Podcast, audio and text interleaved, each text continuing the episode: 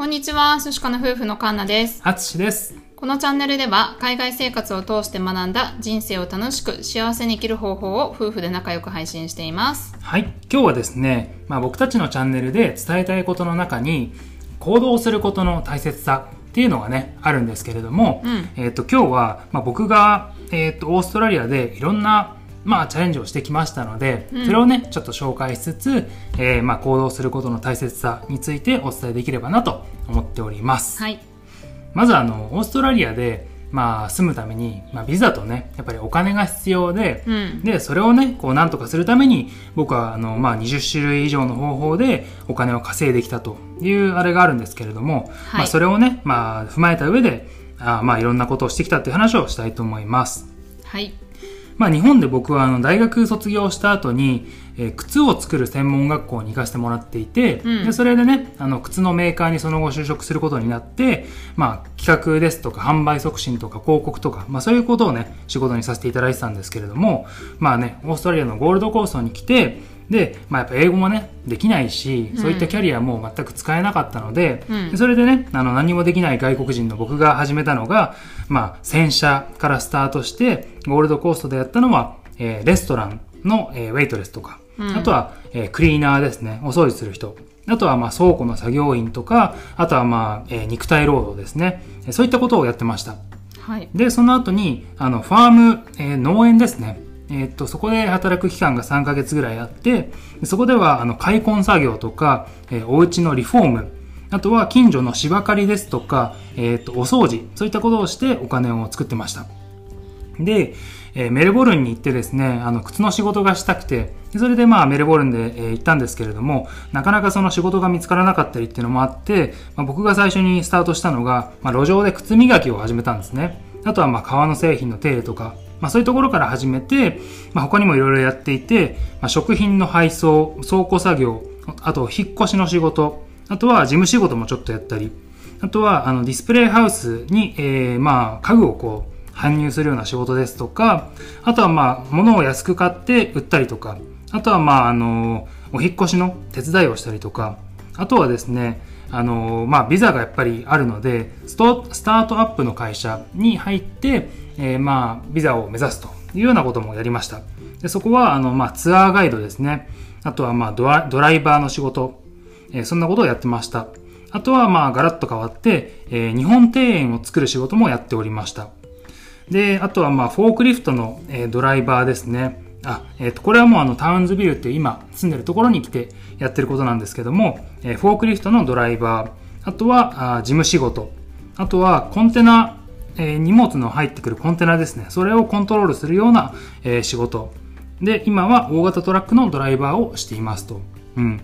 まああのーバーッと並べたんですけど、ね、あの別にこんなにやったとすごいだろうっていう自慢する話ではなくて、あの、キャリアがあってお金が稼げてビザが、あのね、取れる人はこんなことを絶対しなくてよかったし、うん。あの、僕もね、こんなことをするなんて思ってもいませんでした。まあね、でもまあ外国人だから選べないっていうのは結構あるよね。あるね。うん。あとはビザの制限があったりとか、うん。まあ資格とかね、経験がなかったらやっぱりそれが始められないっていうのもあったりとかう、ん。まあしたからね。そうだね。まあやっぱりね、いろんなこう制限がある中で、えーまあ僕の中では、あのー常に一番いいんじゃないかと思って、ね、あのー選んできた道なんですけど、うんうん。まあ結局ね、あのー6年以上かけて、あの、永住権にたどり着いたんですけど、それはね、僕がやってきたことではなくて、カンナが、あの、妻がね、あの、頑張ってやってきてくれた方法でビザを取ったので、最終的に僕こんなにいろいろね、今言いましたけど、結果、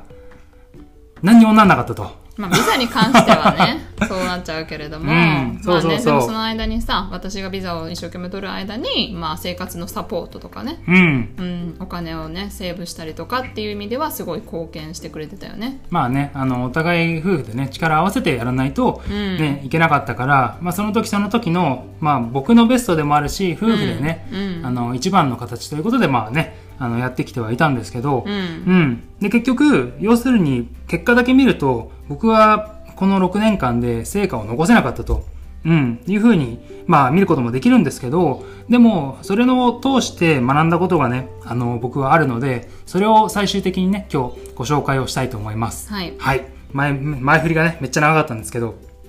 伝えたいことは3つです。1つ、はい。なんとかなる。うん。2つ、失敗しても大丈夫。3つ目、行動をしましょう。ない。はい。散々引っ張ってこれだけがいいって話なんですけど、まあね、あのー日本にいた時には仕事を辞めるのも怖かったし、うんキャリアを変えるっていうのも怖かったし、あのね、いろんな分からないことに対してすごくね、不安があったんですけど、こんだけね、いろんなことをやってみて、ね、で、試行錯誤をして、で、こんだけ結果が出続けない。でも、結局ね、なんとか結局なってきて、失敗し続けたけど、ね、結局大丈夫だったし、うん。で、行動してきたことで、自分がね、どんどんどんどんこう、成長できたっていうのが、今でも、あの、